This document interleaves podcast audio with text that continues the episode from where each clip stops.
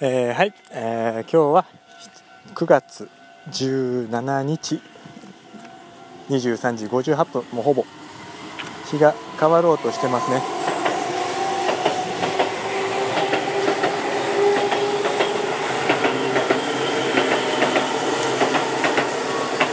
えー、今日はちょっと直接録音しているので結構いろいろ雑音が入ると思います、えー、この7月今、まあ、17日3連休の最終日の夜ちょうど今仕事明けということなんですけども、えー、この週末先週ですねあていうかもうこの昨日おととい16日、えー、丹後ウルトラマラソン、えー、完走してきました、えー、今回は、えー、雨の予想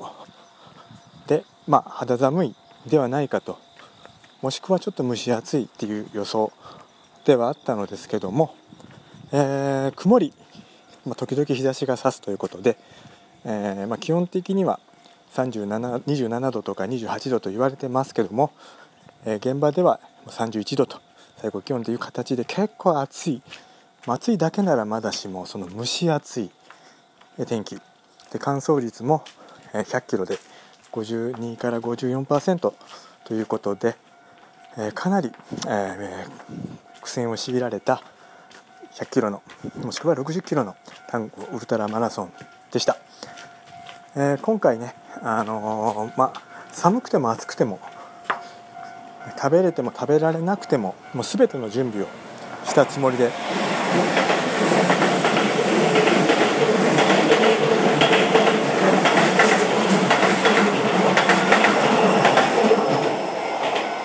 参加をしました、えー、まず、あの走り出す時に、まあ、例えば風よけとか雨よけ、まあ、今回必要がなかったんですけども、えー、次の荷物を預けているところが約52キロ地点。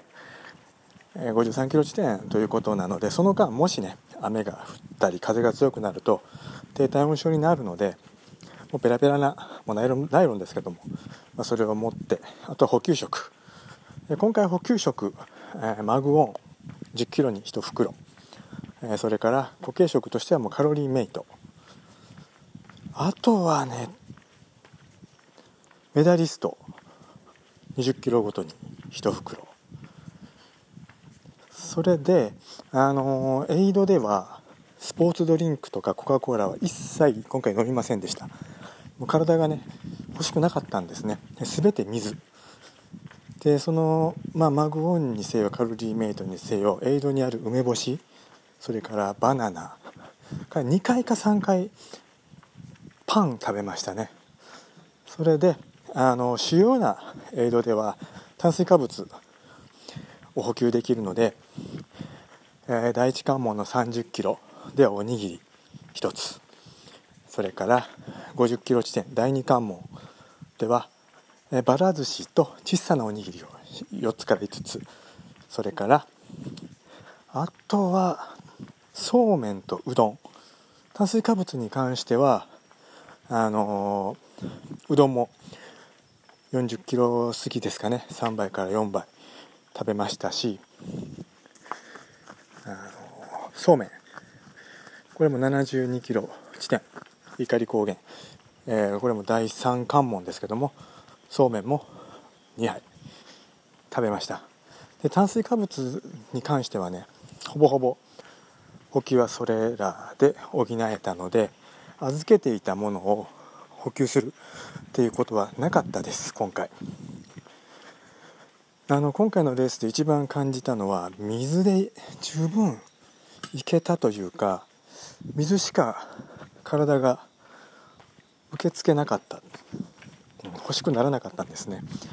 あのスタートして最初の1 0キロ。え結構上り下りが続きます、えー、標高差獲得標高差約 500m ということであのこの1 0キロで今の過去の単語、まあ、何回か4回5回走った中でここでペースを上げてしまうとあの下ってからフラットな1 0キロが続くんですね。2 0キロ地点まで。そこでペースが落ちてしまうんで、えかなりあのゆっくり。今回は後半にも体と足を残そうと。それからこの蒸し暑さでね今後後半ね光峠でどういうことが起きるかっていうの分からなかったのでかなり6分後半約7分ぐらいのペースで走りました。で大体20キロ地点までは7分弱ぐらいエイドも含めてなんですけどもあのトイレも通過行きましたし結構マイペースで走れましたね、えー、そこの20キロ地点から次の30キロ地点第一関門までも、まあ、全く同じようなペースでイーブンで、まあ、走り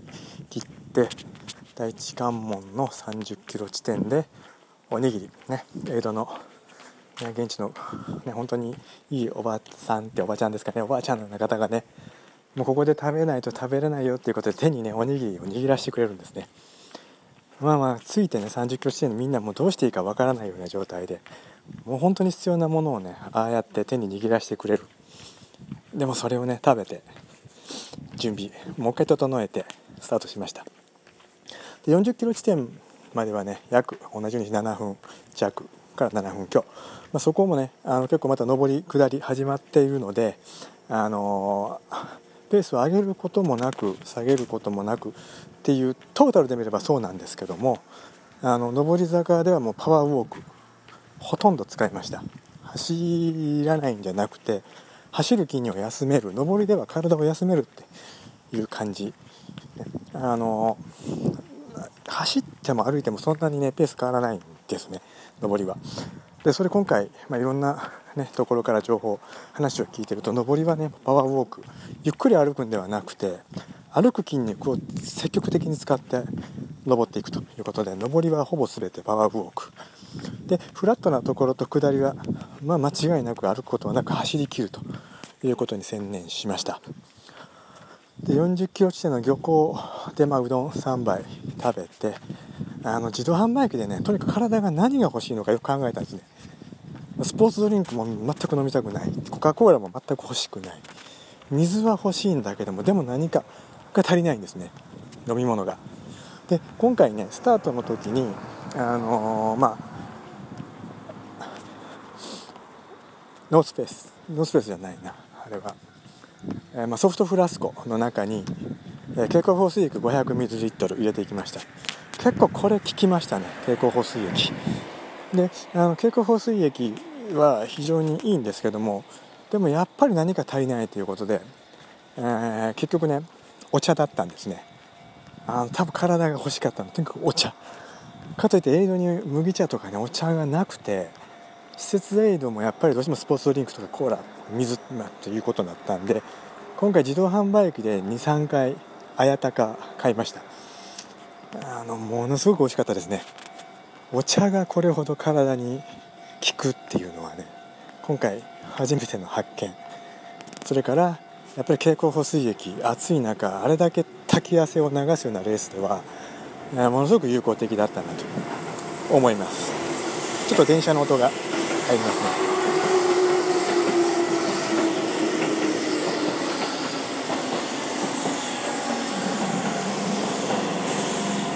では40キロを超えてから次のねちょうど中間50数キロのところが第二関門弥生庁舎ということなんですけども、えー、そこに荷物を預けてたんですが、えー、まず、えー、たどり着いてからやっぱりここの名物、ね、ばら寿司なんですね。ただねばら寿司をゆっくり食べてる時間もったいなかったんであ小さなおにぎり、ね、ばら寿司に小さなおにぎりがね4つか5つももらってね乗せてそれであとは果物がものすごく美味しかった梨オレンジ。フルーツはもうどこの間でも出てたら食べれましたね、えー、フルーツ。でそのねばら寿司を持って荷物預けの場所がその補給ができるところから160メートルぐらい離れてたのでもうそれを持って歩いてで荷物を受け取ってで今回もその携帯電話でねログを取ってたので充電がなくなるのでそこで充電器をリュックの中に。持って充電器、ね、ちょうど70数キロの、えー、碇高原まで行けば十分100%まで充電できるのでそこだけちょっと充電器を持ってそれから蛍光放水液、ね、50キロ地点で1本消費してたのでそこでまた1本、えー、ソフトフラスコの中に入れてそれとマグオン、ねえーそこから約光峠のてっぺんまでの分思ってそれからカロリーメイトと思ってスタートしましたね。でそこからねしばらくえー、っと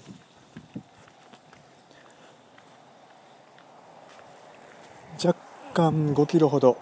まあ数キロですね。そのばら寿司をま割り箸を割って食べながら歩きました。もうちょっと補給しながら行こうと、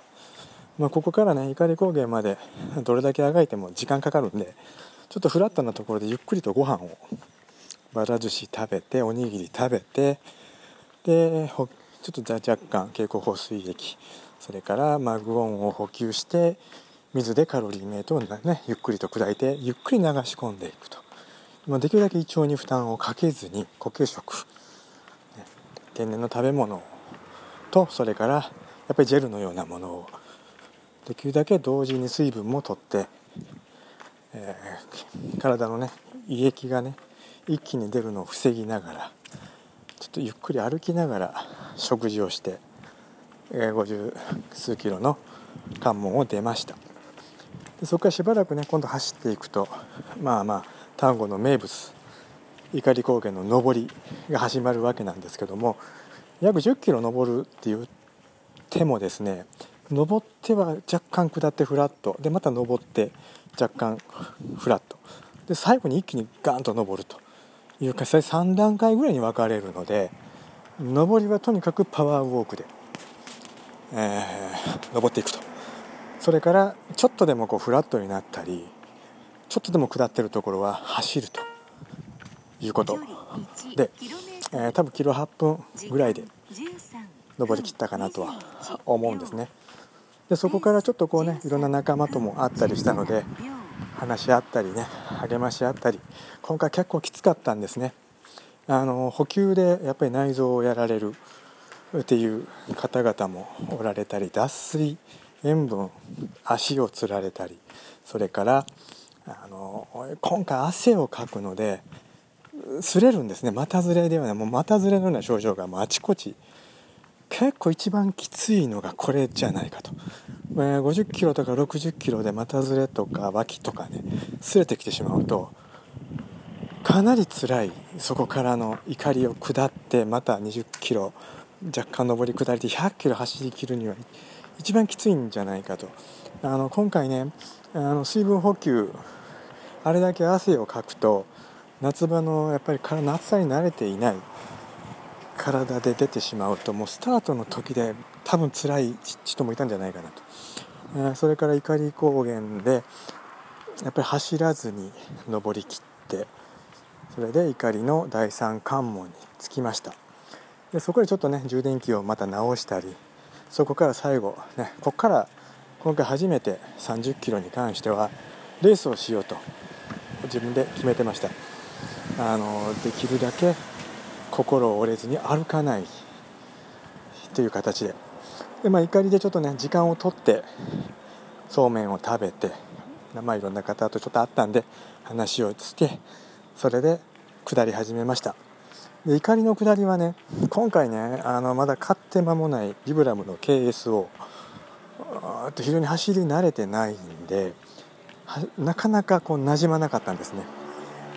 体感的にはすごく遅く感じる走ってて。でもペースとしてはあの、えー、それほど遅くはないんです。このギャップに結構悩みましたね。で自分でペースを上げようとしてもあのソールも薄いし非常に正直なシューズなの。シューズというかもうね約2ミリのソールなので自分の体に嘘をついてペース上げれない。だからその一定のフォームとあの、攻撃的なシューズではなくて自分の体に正直に走るということに専念するのにだいぶギャップがありました。だから多分着地でもね結構足の裏に衝撃を感じてたのであの多分これをレース100キロね上り下りの多いこのレースであの適切な足の裏に優しくてでそのペースと体感とのギャップをなくすのは多分今回のレース中には無理だと思ったので多少も足の裏に衝撃があっても今までのそのビブラムとかねで走ってきた走り手をちょっとしていこうということで走りました。で怒りからの下り一気に下っていくわけなんですけども約80キロまで。あの4分15秒から4分35秒ぐらいのペースで下ったと思います、えー、足の裏の衝撃というよりももう太ももですね。あのかなり来てたんですけども釣るほどでもないなと。ただもう釣ってもいいかなと。も心肺機能とか汗をかいて何か塩分とか水分のバランスが崩れてるっていう不安がなかったので、まあ、足をつってもなんとかなるなと、多分どれだけ汗をかいてもある程度補給を途中でもう一度やり直せばもうタイム的にも十分間に合う。乾燥はもう絶対大丈夫だとは思ってたので多少無理してでもタイムを削りながら下っていこうと思いまして80キロ地点まで、あのー、今までの多分単語では一番自分では速いペースで下ったと思います。それで80キロで下った時にやはりダメージが太ももねこのまま行くとちょっとまずいかなと思っていたのでたまたまねレース前に前日にあの受付の時に売っていた、STC エネルギーとそれから足つり防止の分約2本同時に80約80キロ地点で投入しました2本。1本ずつですね。これがかなり効きましたね。あの太ももに若干違和感があったのが徐々に消えていく。それから残りねここのやっぱ80キロ前後、まあ、245キロフラットなようなように見えてやっぱり上り下り繰り返すんですね、えー、単語はねこう怒りを登って終わったような気分になる。でもそこからの下りで足をやられる。それで最後もうそこで完走いけたと思ってもそこからの2 0キロがきついんです実は、えー、ここのね2 0キロで心が折れて、えー、歩くか走りきるかでタイムがものすごく変わります、えー、今回あのえレースをするにあたって最後の2 0キロあのこういうねウルトラっていう大会ってねあの出るのにものすごく労力がいるわけなんですね。当日だけではなくてその手配仕事にしても家庭にしてもそれから普段の練習もう全てを含めてもう数ヶ月の準備とコストがかかってます。でこれから先いろんなことを考えると何回走れるかっていうこと思ってね今回悔いのないように走り切ろうと、えー、最後のこの20キロから30キロちょうど怒りの下りからほぼ全てを自分なりにレースをしたいなと、今まで、えー、あのレースをしながらやっぱり初戦はね自分の体調とかいろんなことを考えてセーブするんですね最後。例えば次の日の朝から仕事があるとかね。もしもダウンしてしまって迷惑をかけるんじゃないかとかいろんなことを考えてペースをコントロールしてたわけなんですけども今回は悔いのないように、えこの20キロ走りきりました、え最後ちょうど20キロね、まあ、ペース的には個人的なレベルなんですけども約6分強ということで20キロ80キロから90キロ地点で90キロから100キロで最後の10キロが10キロ単位で一番速かった。あのー、非常にきつかったです。ビルドアップネガティブスピリットとか言われても、まあ、このねこの程度のペースこの程度のタイムでそういう次元の話をするのも非常にちょっとおこがましいんですけどもあのいろんな要因を考えて想定通りに今回はレースを終えることができたかなと、えー、タイム的には12時間38分ということで、えー、400強ぐらいですかね全体で、えー、約2000人1800人それを申し込まれてスタートされたのが1700人後半から1800人その中で完走率が52%から53%の大会。あの人それぞれねいろんな思いで走られて。で私も単語ね数年前14時間2分。2分及ばずに DNF をしたこともあってその翌年になんとかリベンジをして去年中止でこう今日ね2年ぶりに今回ね走ったわけなんですけども絶対に油断をしないように準備をしました。慣れっていうのが一番怖い。あのスイートの時にも一度関門で1回とんでもない失敗をしましたね。これ全て油断。なんとかなるだろう。準備不足です。準備で多分8割9割決まると思うんですけども油断っていうのはね一番タイムとかに影響しますよね。もう完走できるできないっていう次元だと思います。油断してレースに挑む。これほど無駄なことはないです。万全な状態をいかにそれまでに作るか、ね、それは寒さなり雨なりギアなり補給なりいろんなことをできるだけ今のその時の知識。を持って挑めば終わってから後悔なくいけたかなと。それで今回のね、えー、タンゴウルトラに関して前回のあのスイートウルトラの時はほぼ全てジェル。要はあのそういうジェルとかで走りました。ほぼほぼエイドでは梅干しと水分のみと。その時にね水分っていうのをスポーツドリンクとかコーラで走ったんですね。それからジェルのみと。であのレース80キロ地点から全ての食べ物もう食べたくなくなったんですね。あのスイートその時はそういう走り方がベストだと思ったんですけども今回で認識変わりましたね。あのエイドでのスポーツドリンクとかコカ・コーラってやっぱり血糖値を一気に多分採取するのか、えー、次回からはできるだけ水。それを同時に補給食を摂取すると、ね、あの一緒に摂取する。すると非常に胃腸が楽ですよね。今回それをね補給のところで痛感したのと今回ね水分損失率もう多分7リッター8リッターかなりの汗をかいてます。で経口補水液非常に効果的でした合計3本持ってきました。スタート地点と1箇所目のエイド。あの預けれるとこですね。2箇所目の怒り高原に1本。